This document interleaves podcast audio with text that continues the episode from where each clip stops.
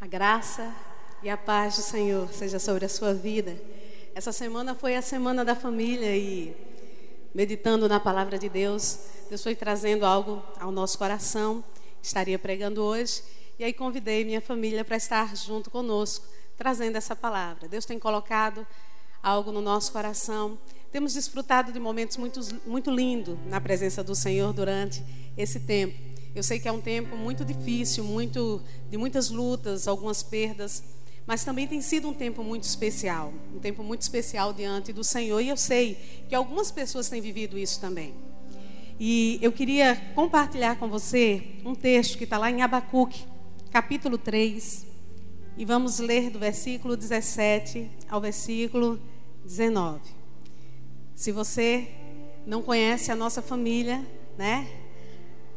Família do pastor Cláudio, que é o pastor da igreja, eu, a sua esposa, Carlas Lins, pastora Carlas Lins, a Ana Luísa, minha filha, nossa filha primogênita, e Andrezinho, que já está, Andrezão, né? Que é o nosso caçulinha, que já tem bigode, graças a Deus. Abacuque capítulo 3, versículo 17 a 19 Diz assim, a versão que eu estou lendo é NVT. Diz assim: Ainda que a figueira não floresça e não haja frutos na videiras, ainda que a colheita de azeitona não dê em nada e os campos fiquem vazios e improdutivos, ainda que os rebanhos morram nos campos e os currais fiquem vazios, mesmo assim me alegrarei no Senhor, exultarei no Deus da minha salvação. O Senhor soberano é a minha força. Ele torna meus pés firmes como os da corça, para que eu possa andar em lugares altos. Vamos orar. Senhor Deus e amado Pai, pedimos que o teu Espírito cative a nossa mente a Ti. Nós cremos que o Senhor tem preparado para nós algo especial, Pai durante esse tempo da tua palavra. Pedimos que o Senhor conduza esse tempo. Traz ao nosso coração, Senhor, aquilo que precisamos ouvir do teu Espírito. Não nos permita sair daquilo que tu tens preparado para o teu povo nesta noite, porque somos teu povo e esperamos totalmente em ti e colocamos as nossas vidas em tua presença, em nome de Jesus. Amém colocando tudo no lugar. Nessa madrugada, acordei e fiquei conversando com o Senhor, dizendo: Senhor, o que está vendo? O que é isso que está acontecendo? Porque a gente clama e a gente tem. Já, já expulsamos coronavírus, já mandamos embora, já fizemos jejum, oração, temos levantado um clamor. Temos orado, temos jejuado, temos lido a palavra. Esse tempo tem sido muito precioso por isso também, porque a gente tem dedicado ao Senhor esse tempo tempo em família, seja como igreja, seja como nação. Nós temos visto as pessoas todas se unindo no mesmo propósito de dizer: Senhor, tu és Senhor dessa nação. E temos visto que ainda persiste, né, irmãos? Basta uma palavra de Deus, basta um toque do Senhor para que isso seja expulso. E eu creio nisso. E o Senhor, de madrugada, falou: Estou colocando tudo no lugar.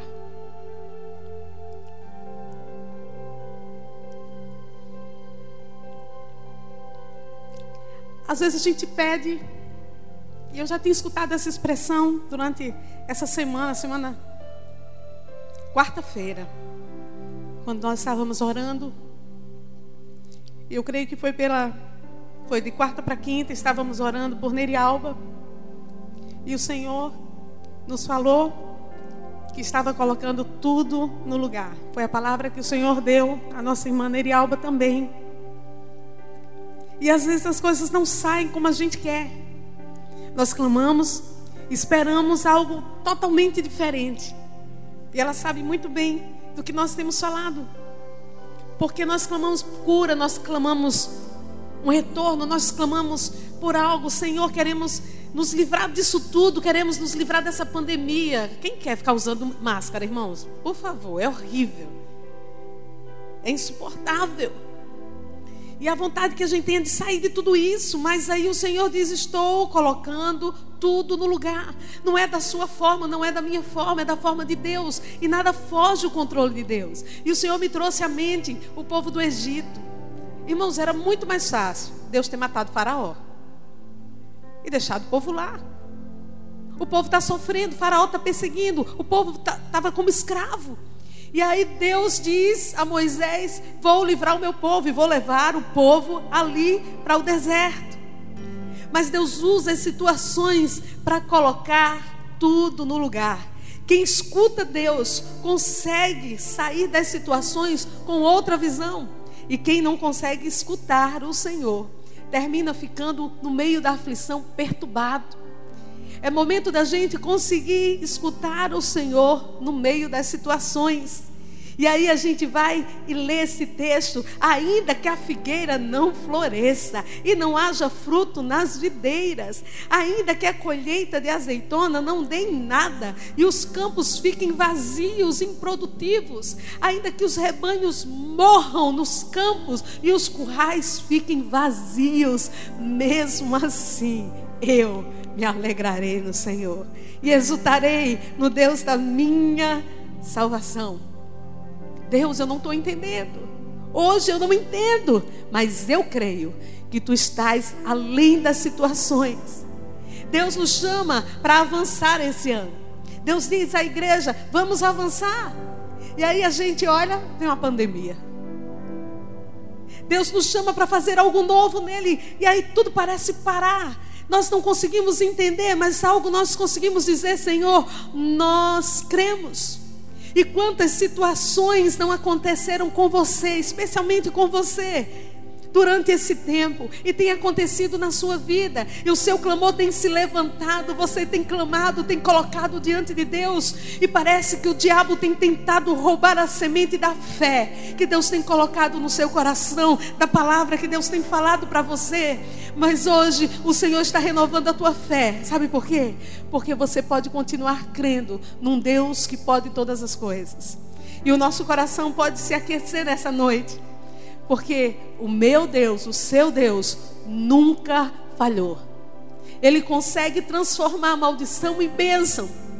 E através de tudo que está acontecendo, ele consegue fazer o que ele quer, colocando as coisas no lugar.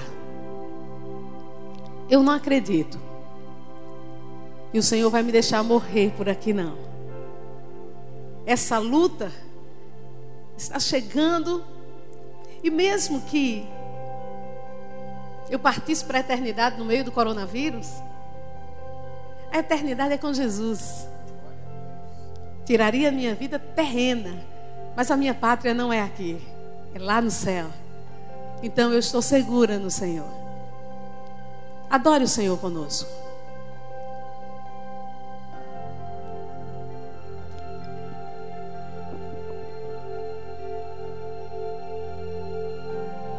Tenho um Deus que não vai deixar essa luta me matar, o desespero me tomar. Por mais pressão que esteja a situação, trolha ainda está na palma de suas mãos. Eu tenho um Deus que não vai deixar essa luta me matar, desespero me tomar. Por mais pressão que seja a situação, o controle ainda está na palma de suas mãos. O choro dura uma noite, mas a alegria ela vem pela manhã. Eu creio, eu creio. Choro dura uma noite, mas a alegria ela vem pela manhã. Eu creio, eu creio. Figueira não floresça, que não haja fruto na vide, que o produto da oliveira minta, todavia me alegrarei, todavia me alegrarei, todavia me alegrarei.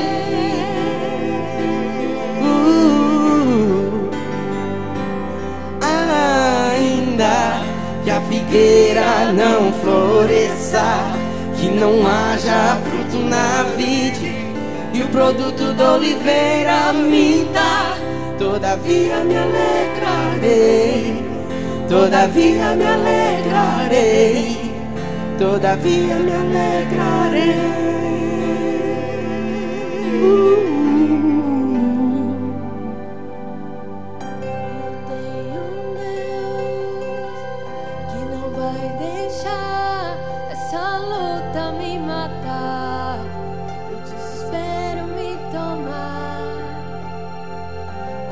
Por mais pressão que seja a situação, o controle ainda está na palma de suas mãos. O choro dura uma noite, mas a alegria ela vem pela manhã. Eu creio,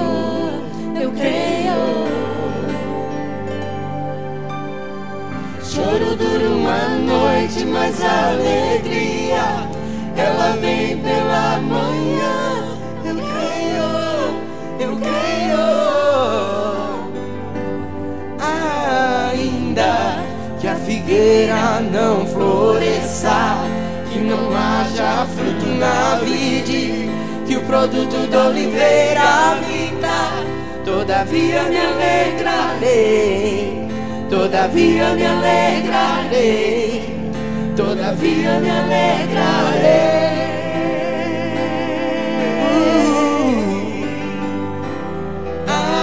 Ainda que a figueira não floresça, que não haja fruto na vide, que o produto da oliveira minta, todavia me alegrarei.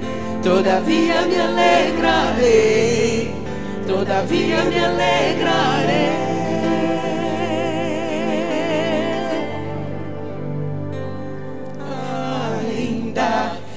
Figueira não floresça, que não haja fruto na vide, e o produto da oliveira minta, todavia me alegrarei. Todavia me alegrarei, todavia me alegrarei.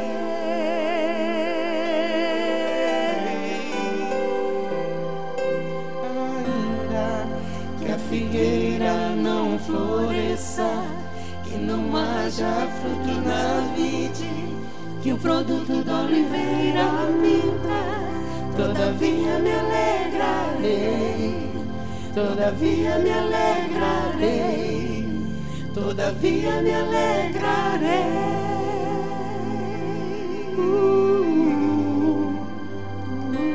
Alegrarei. Você entende que você pode se alegrar? Mesmo que situação pareça que vai trazer momento difícil para sua casa, para sua família. Quando essa tempestade começou, para tudo, claro, a gente fica pensando como é que vai vir a provisão, como é que vai ser as coisas, como é que a família vai ficar. De repente parece que o chão vai nos faltar. E quando a gente entra dentro da nossa casa e começa a clamar ao Senhor e juntos começamos a buscar a face do Senhor, Deus diz: Eu estou no controle. Então nós vimos que, pelo texto que nós lemos, nós conseguimos ver a situação agora com, os outros, com outros olhos, mas também agora eu posso sentir paz, independente da situação. E eu queria que você pudesse ouvir um testemunho de um pastor que nós acompanhamos. Ele teve a doença, ele contraiu coronavírus e testemunhou. E meu esposo vai contar um pouco sobre esse testemunho para você. É o pastor Elinho, conhecido assim, pastor Hélio, pastor da Igreja Nazareno no Rio de Janeiro. Ele é superintendente, um dos 21 superintendentes. E dia 15 agora vai fazer 30 dias que ele ficou curado. Mas quando ele adoeceu, ele foi para o hospital e logo foi diagnosticado com o coronavírus, Covid-19. E ele ficou internado. No outro dia, ele já entrou direto para a UTI. E durante sete dias, ele ficou na UTI. Eu tenho uns vídeos dele que ele mandou para todos os superintendentes. E ele relata que foram dias muito difíceis. Ele tem 60 anos de idade. Uma cara de jovem. E ele, e ele falou que foram dias difíceis. As enfermeiras, os médicos entravam e aplicavam uma medicação na veia. E ele disse que a medicação era tão forte que parece que estava entrando uma faca no braço dele. E a dor é insuportável. Mas ao invés dele gritar de dor, ele começava a glorificar a Deus. Dá para entender, irmãos? Você grita de dor. Eu já tive dor que gritei, e você talvez também. Mas ao invés dele gritar de dor, ele glorificava Deus e ele dizia: Louvado seja Deus, louvado seja Jesus, louvado seja o Espírito Santo. E assim foi. No segundo dia que ele estava lá, um rapaz do seu lado, separado apenas por um vidro, que também estava com Covid-19, falou com ele, ele se apresentou, disse que era pastor, e viu que ele estava orando. E aí ele perguntou: Querido, eu posso ler a palavra para você? Pastor Elinho, né? Para o jovem. Eu posso orar com você? E ele disse: Pode, por favor. Eu poderia chamar o senhor de seu, seu Hélio? Ele disse: Pode sim. E ele começou a orar, a ler a Bíblia, um dia, dois dias, terceiro dia. O nome dele é Renato. Ele disse: Seu Hélio, obrigado porque o Senhor está aqui. Porque eu acho que eu não iria suportar. Está muito difícil. Minha esposa, minha filhinha em casa, está muito difícil para mim. Se o Senhor não tivesse aqui, eu entraria em desespero. E naqueles dias, o Renato entregou a vida para Jesus. Todos os dias, o pastor lia a Bíblia, orava com eles, com ele. Na dor, glorificava Deus no sábado, uma semana depois, o médico chegou e falou para os dois: Olha, ah, talvez amanhã, no domingo ou na segunda, vocês recebam alta. E eles olharam um para o outro. E quando o médico saiu, o pastor Elinho diz: Nós começamos a chorar, nós começamos a glorificar a Deus, e eu dizia: glória a Deus, glória a Deus. E o Renato dizia isso também. Naquele momento, alguns médicos e algumas enfermeiras chegaram do lado de Renato. E aí eu descobri que o Renato era médico. E ele não disse, tinha dito que ele era médico. No domingo, o Renato recebeu alta. E chegou no pé da cama do pastor Elinho e disse: Pastor, entenda o que eu vou dizer. Mas Deus mandou o Senhor aqui. Eu não ia suportar, eu não ia aguentar. Mas Deus mandou o Senhor aqui para que eu suportasse. Minha vida agora é do Senhor e eu entendo quem é Deus. Pastor, quando o senhor sair, quando tudo isso passar, eu e minha família, vamos lá na sua igreja. E nós vamos fazer parte da sua igreja. E ele foi embora e o pastor Elinho ficou ali e glorificou a Deus. Na segunda-feira, o pastor Elinho recebeu alta e foi para casa. Essa é a história do pastor Elinho que foi para aquele lugar. Ele ficou muito mal.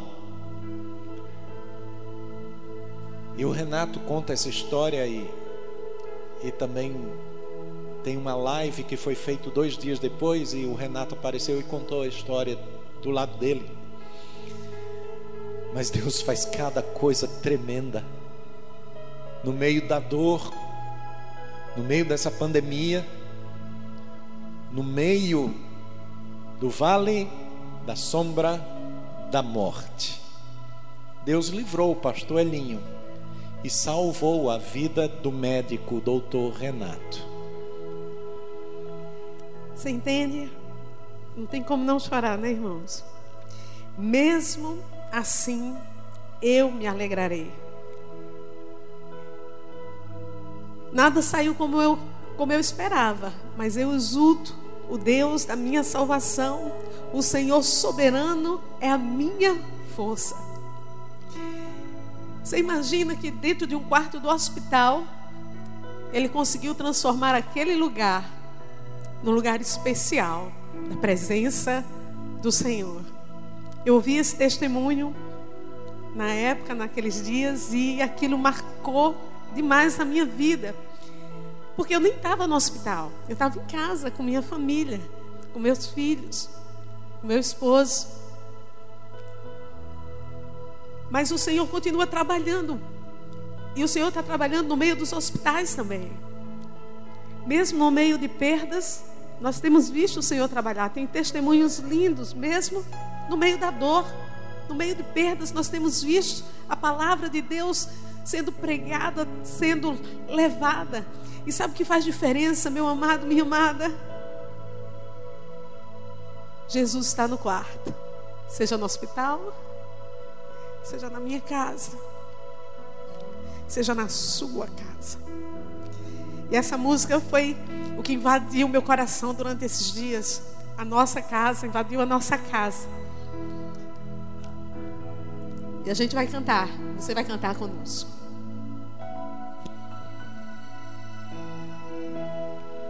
Entra no quarto, feche a porta. Chegou a hora de falar com Deus. Dobre o joelho, sinta a presença que toma todo este lugar. Sinta a glória de Deus. Sinta a glória do Pai.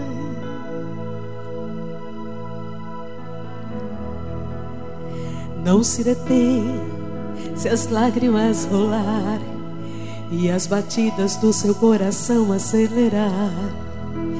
É Ele mexendo no secreto da gente, o lugar que ninguém conhece, mas Ele viu e sabe curar. Ele viu e sabe o remédio para curar tua ferida, Jesus. Tua presença é o que eu mais quero, Jesus. Tua presença é o meu remédio, Jesus. Não quero nem ouro nem prata, só quero que cuides de mim. Eita, que presença é essa? Presença que mexe, confronta com tudo aqui dentro da gente. Que causa arrepio na alma e a gente sente Jesus. Que eu perca dinheiro e perca amigos, só não quero perder tua presença, tua presença, tua presença, tua presença.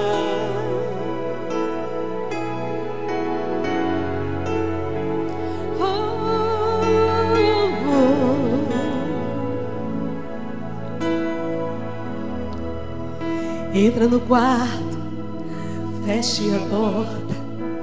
Chegou a hora de falar com Deus. Dobre os joelhos, sinta a presença que toma todo este lugar. Sinta a glória de Deus. Sinta a glória do Pai.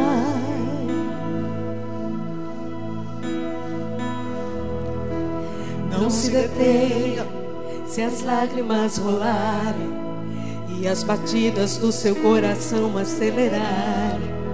É Ele mexendo no secreto da gente, o lugar que ninguém conhece, mas Ele viu e sabe curar. Ele viu e sabe o remédio para curar toda ferida. Jesus, tua presença é o que eu mais quero. Jesus, tua presença é o meu remédio. Jesus, eu não quero ouro nem prata, só quero que cuides de mim. Eita, que presença é essa? Presença que mexe, confronta com tudo aqui dentro da gente que causa arrepio na alma e a gente sente Jesus. Que eu perca dinheiro e perca amigos, só não quero perder tua presença, Jesus. Tua presença é o que eu mais quero, Jesus. Tua presença é o meu remédio, Jesus. Eu quero ouro nem prata, só quero que cuides de mim. Eita, que presença é essa? Presença que mexe, confronta com tudo aqui dentro da gente. Que causa arrepio na alma e a gente sente Jesus. Que eu perca dinheiro e perca amigos, só não quero perder tua presença, tua presença, tua presença, tua presença.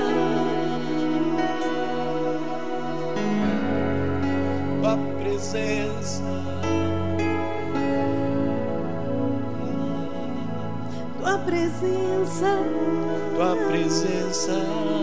Tua presença, Deus.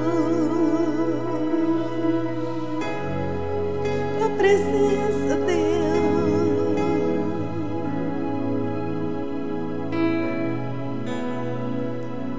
Só essa presença pode fazer a diferença na minha, na sua casa. Tem muita luta escondida. Tem muita coisa escondida dentro das casas, irmãos. E eu creio que Deus tem nos colocado de volta para dentro de casa, para a gente resolver algumas coisas ali dentro. Colocar as coisas no lugar. E uma das coisas que nós podemos fazer agora, chegando dentro da nossa casa, é reconhecer que a nossa casa, a nossa família precisa de Jesus. A nossa família precisa de Jesus. É tempo da gente não somente cantar como ministério de louvor, que é lindo, estamos juntos, estamos aqui, mas nós precisamos reconhecer que a nossa casa precisa de Jesus. Há brechas dentro da nossa casa que precisa ser consertada. E eu sei que há pessoas que têm lutado pelos seus filhos, pela sua família, e não sabe como fazer isso, e não sabe como agir. Olha, hoje é dia de a gente trazer isso diante do altar do Senhor. Senhor, me dá os caminhos porque pode não estar florescendo agora a minha casa, mas tu podes fazer florescer a minha casa. Não desista da sua casa, não desista do seu filho, da sua filha mas não entregue de qualquer forma. reconhecer que nós precisamos de Deus. E sabe qual é o problema, meus irmãos? É que as músicas que se tem cantado hoje sobre Deus, é que Deus faz tudo para estar do nosso lado. Deus vai lutar por você. Deus vai fazer para que você esteja com Ele. Deus vai buscar você. Mas nós temos que lutar pelo nosso Deus. Como assim, pastora? Tem pessoas que querem que Deus mude para poder receber essas pessoas. Os princípios de Deus são imutáveis. As coisas do Senhor pertencem somente ao Senhor. E o Senhor passa para nós para que a gente possa cumprir.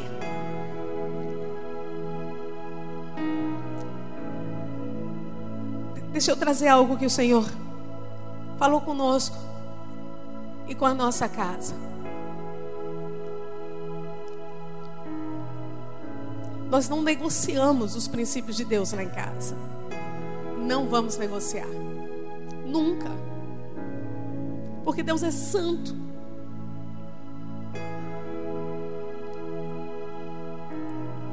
Por mais que as pessoas digam, olha, Deus te aceita do jeito que você é, irmão. Deus te ama, independente do que você tenha feito. Mas para você passar a eternidade com Deus, você precisa abrir mão daquilo que você acha que é para viver o que Deus tem para você.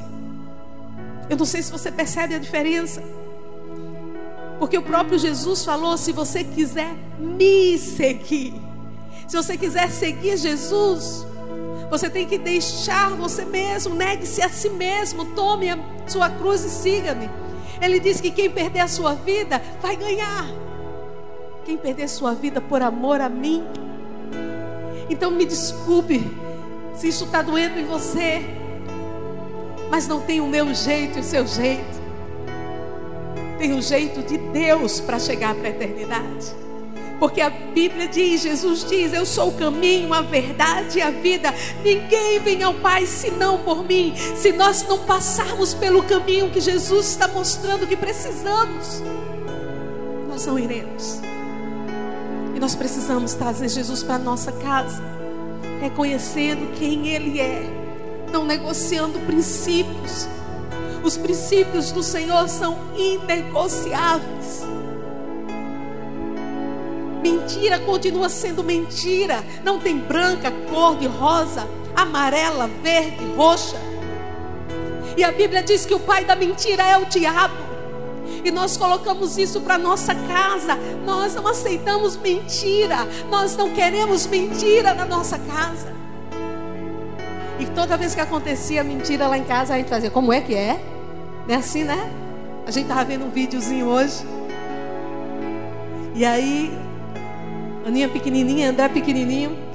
E aí Aninha diz no vídeo assim: André mentiu. Aí André faz: Como é que é? Porque nós não aceitávamos isso. E não aceitamos isso. Nós queremos lidar com a verdade. A verdade precisa ter, ser trazida para nossa casa. E para isso nós precisamos ser transparentes com os nossos filhos. E nós precisamos confrontá-los, sim. Nós confrontamos os nossos filhos. Está aí eles que não, não nos deixam mentir de jeito nenhum. Nós confrontamos, nós os amamos. Mas nós confrontamos, sim. Nesse tempo que nós estávamos em jejum e oração, eu estou lendo Segunda Crônica. E algo assim, tremendo. O povo de Deus, quando se alinhava ao propósito de Deus, Deus abençoava e trazia o povo debaixo do seu braço. E dizia por aqui, meu povo, caminhando com ele, desobedecia a Deus, se rebelava e fazia do jeito que queria, trazia juízo sobre ele.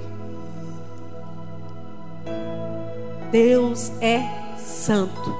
Quer construir na sua casa? Deixa a santidade de Deus em foco dentro do seu lar. Não permita outra coisa não permita negociata dentro da sua casa. Traga a santidade de Deus para dentro da sua casa. Não se engane, ninguém anda como quer e no final vai se dar bem. Não existe isso. Eu vou do meu jeito, todos os caminhos levam a Deus. Não é verdade. Só há um caminho, um caminho, e é Jesus e os princípios dele no nosso coração. Esse caminho nos leva aos céus. Esse caminho nos leva a uma família estabelecida, vivendo os princípios da palavra. Eu lembro, saí daqui um dia à noite tarde da noite, umas 10 e meia, 11 horas. Eu era a última que estava saindo, fechando a igreja pela parte administrativa. E um rapaz, que disse que o nome dele é Alexandre, foi chegando no carro. Eu não lembro quem estava comigo. E a pessoa se assustou. Lá veio aquele rapaz que atravessando a rua no escuro. E ele foi chegando no carro. E aí falando assim: ninguém mexe com ela. E eu já conhecia, eu disse, Alexandre, cara. E ele vinha já com cheiro de cigarro forte. Eu disse, Alexandre, deixa de fumar. Cara, muda de vida. Você pode mudar de vida. Aí ele olha para mim e diz assim: Ô oh, princesa. Para me chamar de princesa tem que estar tá chapado, né, minha filha? É piada interna, viu?